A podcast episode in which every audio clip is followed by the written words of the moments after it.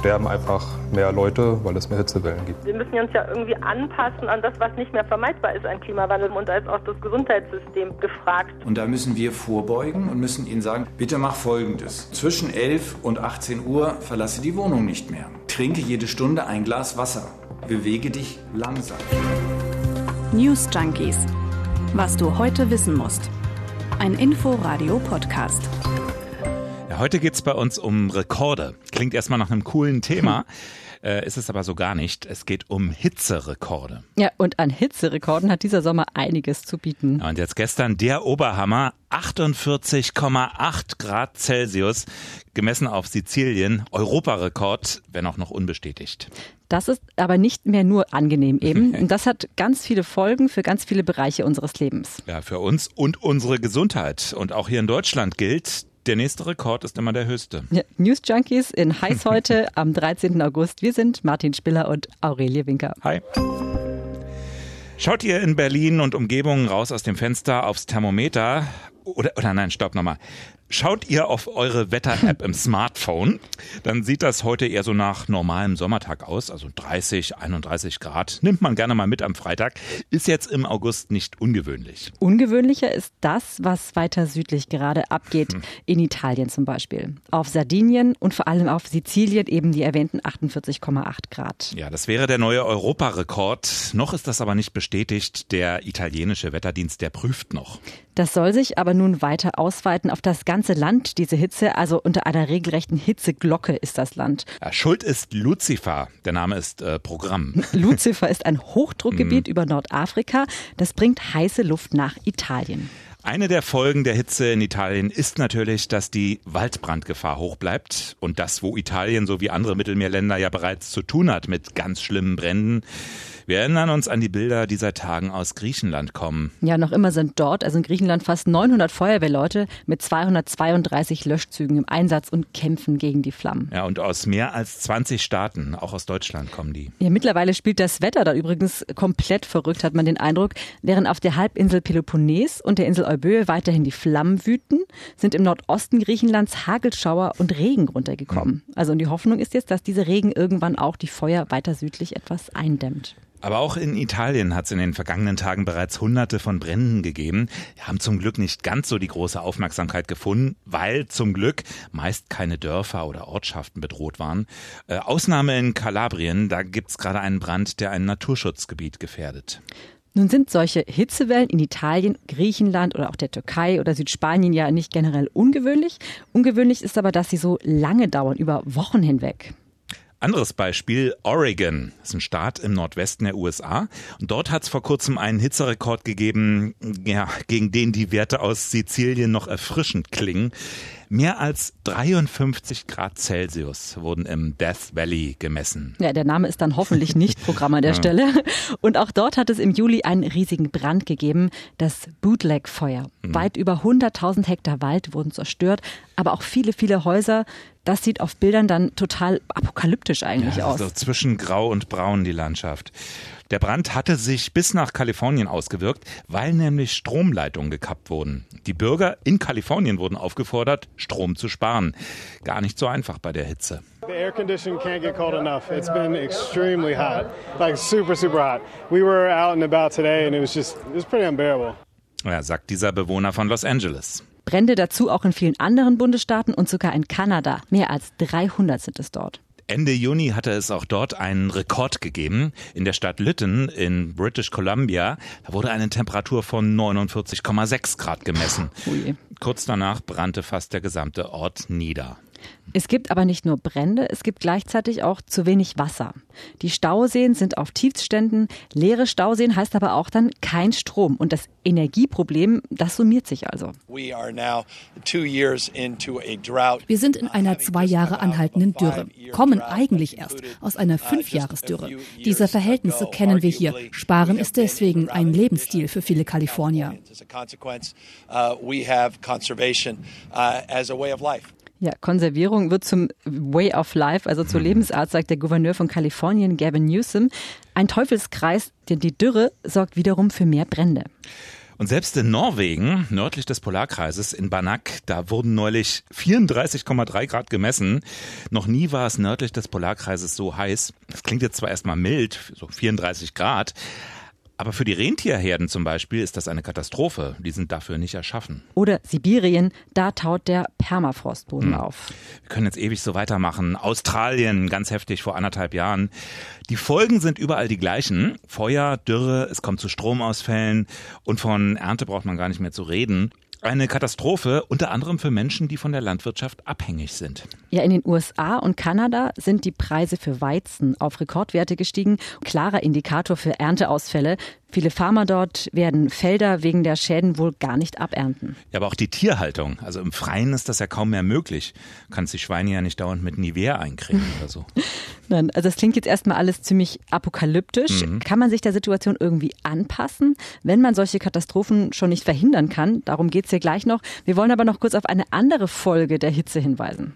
Ja, diese Hitzerekorde, die haben ja nicht nur Auswirkungen auf die Natur und damit indirekt auf uns, sie haben auch ganz direkte Auswirkungen auf den Menschen und seine Gesundheit. Für die Menschen ist extreme Hitze nicht nur unerträglich, sondern sogar lebensgefährlich. Mhm. Und das lässt sich auch statistisch messen.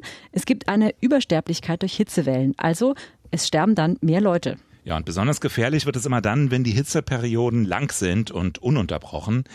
Martin Axnick vom Amt für Statistik Berlin-Brandenburg. Diese höhere Anzahl der Hitzewellen hat natürlich auch einen Einfluss auf die Hitzesterblichkeit.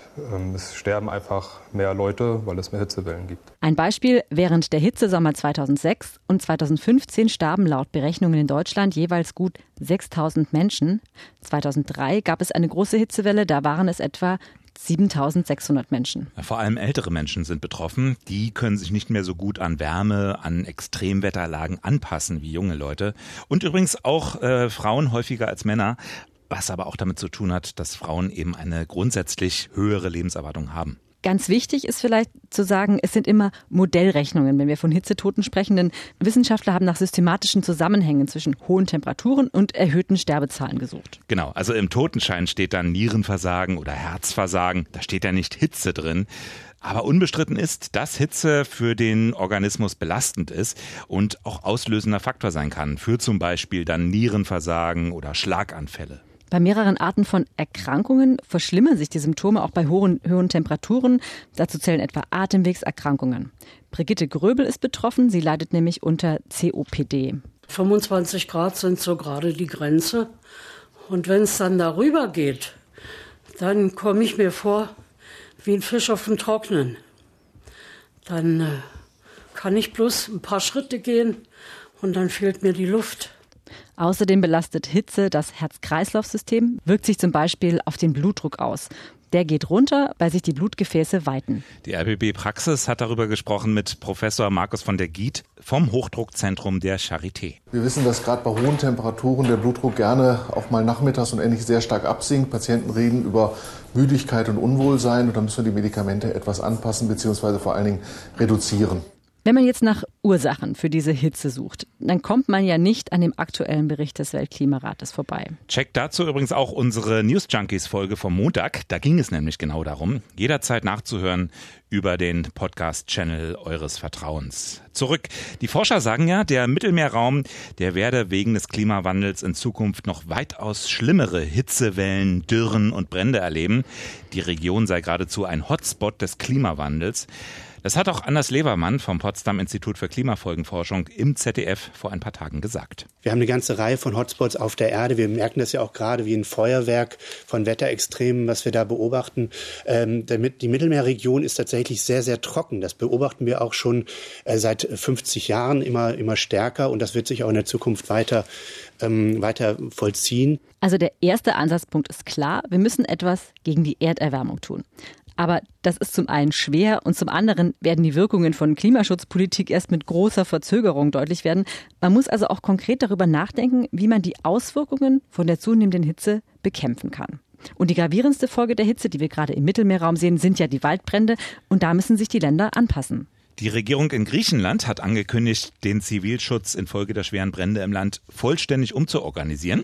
Künftig wird die Prävention im Mittelpunkt stehen, nicht die Reaktion, so Premier Mitsotakis. Ein Aufbauplan, auch für die Aufforstung, der solle nach neuesten Erkenntnissen erfolgen. Ja, und ein Punkt kann zum Beispiel sein, was für Vegetation man pflanzt und wie leicht entflammbar die ist. Auch in Italien will man umdenken. Der Chef des italienischen Zivilschutzes hat eingeräumt, es habe Fehler bei der Prävention gegen Waldbrände gegeben. Er sagt, man müsse sich mehr auf die Überwachung der Gegenden konzentrieren. Der Bürgermeister einer Gemeinde auf Sizilien hat einer ZDF-Korrespondentin gesagt, wir müssen da mehr Vorsorge treffen. Wir brauchen moderne Überwachungssysteme, mit denen man die Menschen, die Brände legen, erkennen kann, um sie festzunehmen. Beobachtet werden soll aber nicht nur wegen Brandstiftung, sondern auch damit Brände einfach früh bemerkt werden. Das ist ja Praxis auch hier bei uns in Deutschland. Zum Beispiel in Brandenburg, da spielen Frühwarnsysteme bei der Waldbrandbekämpfung ja eine ganz wichtige Rolle. Ja, und bleiben wir doch mal hier bei uns in Deutschland. Wir haben zwar aktuell keine so hohen Temperaturen, aber auch bei uns werden ja Extremwetter wie krasse Hitze zunehmen. Mhm. Das wissen wir nicht erst seit des Weltklimaberichts. Und die Frage ist, was kann man tun? gibt es ehrlich gesagt wahnsinnig viele Ansatzpunkte und ähm, da wurde und wird auch schon viel entwickelt. Ein Baustein ist ein Hitzewarnsystem. Das würde bedeuten, dass man sich auf extreme Hitze einstellen kann, und zwar rechtzeitig. Das empfiehlt auch die Weltgesundheitsorganisation. Ja, in Deutschland werden die Hitzewarnungen ja vom Deutschen Wetterdienst herausgegeben. Besonders angesprochen sind dann zum Beispiel Einrichtungen, in denen Menschen leben, die eben besonders anfällig für die Folgen von Hitze sind. Wir haben über die Folgen der Hitze für die Gesundheit ja schon geredet. Sabine Gabrisch ist Professorin für Klimawandel und Gesundheit an der Charité. Sie findet, wir müssen uns da besser anpassen. Ja, da gibt es noch einiges zu tun. Also wir müssen uns ja irgendwie anpassen an das, was nicht mehr vermeidbar ist, ein Klimawandel, was wir jetzt schon haben. Und da ist auch das Gesundheitssystem gefragt. Das Gesundheitssystem ist gefragt, sagt sie. Mhm. Äh, zum einen geht es da ganz schlicht um Aufklärung und Schulung von medizinischem Personal. Also wie erkenne ich früh gesundheitliche Folgen von Hitze, aber auch zum Beispiel, welche Medikamente sind vielleicht bei besonderer Hitze problematisch und ja. so weiter. Und dann gibt es während einer Hitzewelle ja auch mehr Rettungseinsätze. Da muss man dann auch so planen, dass auch das Personal da ist. Da spielt eben das Frühwarnsystem dann wieder eine wichtige Rolle. Ein anderer Punkt, wenn es um den Umgang mit Hitze geht, ist die Frage, wie unsere Wohnungen eigentlich dafür ausgerüstet sind. Also eine unserer Reporterinnen, die war vor kurzem in Berlin unterwegs und die hat festgestellt, in vielen Wohnungen kann man zum Beispiel nicht querlüften, weil alle Fenster zu einer Seite rausgehen. Oder Mieter dürfen keine Markise anbringen, weil der Vermieter das verbietet. Mhm. Also wenn, wenn es zu kalt ist in einer Wohnung, da gibt es Regelungen. Aber bei Hitze, da wird es dann schwierig. Das hat Rainer Wild gesagt vom Berliner Mieterverein. Bei äh, steigenden Temperaturen, da wird es viel schwieriger und man muss zunächst sagen, dass eine klare rechtliche Beurteilung im Moment noch nicht möglich ist, einfach deswegen, weil es dazu keine Gesetze gibt und auch noch keine höchstrichterliche Rechtsprechung. Weil die Frage ist ja, ist es ein Mangel in der Wohnung, wenn eine Temperatur beispielsweise von mehr als 26 Grad erreicht wird. Das, was man bei Arbeitsstätten als zumutbar betrachtet. Und diese Frage ist nicht endgültig geklärt. Ja, und Vermieter müssen sich besser um den Hitzeschutz kümmern, fordert er. Ja, und wenn Wohnungen neu gebaut werden, dann sollte man auf das Thema Hitze auf jeden Fall achten. Das fordert auch die Bundesarchitektenkammer. Möglichkeiten sind zum Beispiel Thermoglas aber auch Klimaanlagen. Ja, und beim Thema Klimaanlagen hat man ja aber gemerkt, dass es auch problematisch sein kann, wenn die eben alle gleichzeitig anmachen. Mhm. In Griechenland wurden die Menschen ja in der aktuellen Hitzewelle aufgefordert, Strom zu sparen, um eben dann die Netze nicht zu überlasten. Wie in Kalifornien, das Beispiel genau. hatten wir ja schon. Genau, unsere Infrastruktur muss natürlich auch hitzefest sein oder hitzefester werden.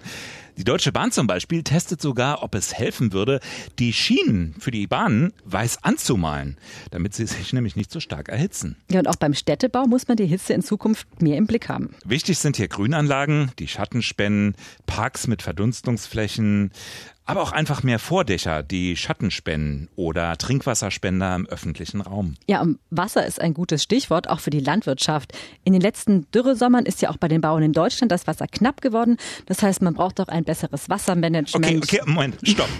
Also wir müssen eigentlich alles, alles umbauen. Das klingt ein bisschen so, ja, äh, nicht ganz so, aber schon viel. Mhm. Ähm, Dirk Messner, der Präsident des Umweltbundesamtes, hat vor kurzem bei uns im Inforadio gesagt. Wenn ich sage, die Infrastrukturen, die wir haben, die müssen jetzt auf die neuen Realitäten einer wärmeren Welt angepasst werden, dann sind das natürlich hohe Investitionen einerseits, das kostet Geld und zweitens Infrastrukturen auf und umzubauen dauert Zeit und deswegen muss man schnell anfangen, weil die Wirkung des Klimawandels, das sehen wir jetzt, die sind schon so massiv, wie viele in der Bevölkerung das nicht vermutet hätten. Also viel Geld und es wird lange dauern. Und eines ist auch klar, eine Anpassung an größere Hitze oder auch an Starkregenereignisse kann ja nicht die einzelne Kommune alleine bewältigen. Das ist eine Gemeinschaftsaufgabe, die wir bisher bei den Kommunen und Ländern ablegen sozusagen. Hier müssen wir zusammenarbeiten, damit wir die Investitionen stemmen können, die da notwendig sind und damit man auch eine nationale Perspektive auf die Problemlage gewinnt. Das ist sehr wichtig. Also eine nationale Perspektive auf die Problemlage. Erstmal viel zu verdauen, so kurz vor dem Wochenende. Da wird es zwar sommerlich, aber zum Glück nicht so mega, mega heiß. Seit etwa 1 Uhr heute Nacht rattern die Pressluftbohrer und bohren einen Graben quer durch die Ebertstraße hier am Brandenburger Tor. Der Graben ist etwa einen halben Meter tief und einen halben Meter breit. Ja, so klang das im Radio, als heute vor 60 Jahren, also 1961, mit den Arbeiten an der Berliner Mauer begonnen hm. wurde. Die zentrale Gedenkfeier war heute in der Bernauer Straße in Berlin. Übrigens ein Ort, der einen Besuch lohnt. Der Bundespräsident war auch da und Frank-Walter Steinmeier hat gesagt, die Mauer habe in den 28 Jahren ihres Bestehens unendlich viel Leid gebracht, Familien seien auseinandergerissen worden und Menschen seien bei der Flucht ums Leben gekommen. Und Berlins regierender Bürgermeister Michael Müller hat gesagt, es sei ein großer Triumph, dass Berlin neu zusammengewachsen ist. Ein wichtiges Datum heute auf jeden Fall. Noch kurz eine ganz aktuelle Nachricht. Die Situation in Afghanistan, die spitzt sich weiter zu. Wir haben ja auch schon darüber gesprochen am Dienstag. Und heute Mittag wurde jetzt bekannt, es soll also ein NATO-Sondertreffen zu Afghanistan geben. Ich bin ehrlich gesagt gespannt, was dabei rauskommt. Und es ist Fußball. Die Bundesliga geht wieder los. Der Ball rollt wieder, oder ist das zu abgegriffen? Sehr abgegriffen. Es geht um die Frage, wer am Ende Meister wird. Das ist nicht so spannend. Es sei denn, Nagelsmann ist doch nicht so gut. Es geht aber auch darum, wie die Stadien gefüllt werden. Mhm. Wie sehr ist ein Normalbetrieb möglich? Jetzt zum Auftakt lautet die Regel, das hatten die Ministerpräsidenten und die Kanzlerin am Dienstag nochmal bestätigt, maximal gilt eine Obergrenze für Sportveranstaltungen von 25.000. Allerdings darf maximal die Hälfte der Stadionkapazität mhm. auch gefüllt sein. Und ab einer Inzidenz von über 35 gibt es wieder weitere Einschränkungen. Aber nicht für Union Berlin natürlich. Da gibt es wieder eine Ausnahme. Denn in Berlin liegt die Inzidenz ja nun mal klar über 35. Ja, und aber der Senat sagt, die haben ein sehr gutes Hygienekonzept oder einen sehr uneinsichtigen Präsidenten. Wir wünschen euch ein tolles und hoffentlich nicht zu heißes Wochenende. Und wir hören uns am Montag wieder. Wenn Martin, wir zwei, gell? Bis dahin, mach's gut. Tschüss. Ciao. News Junkies. Was du heute wissen musst. Ein Podcast von Inforadio.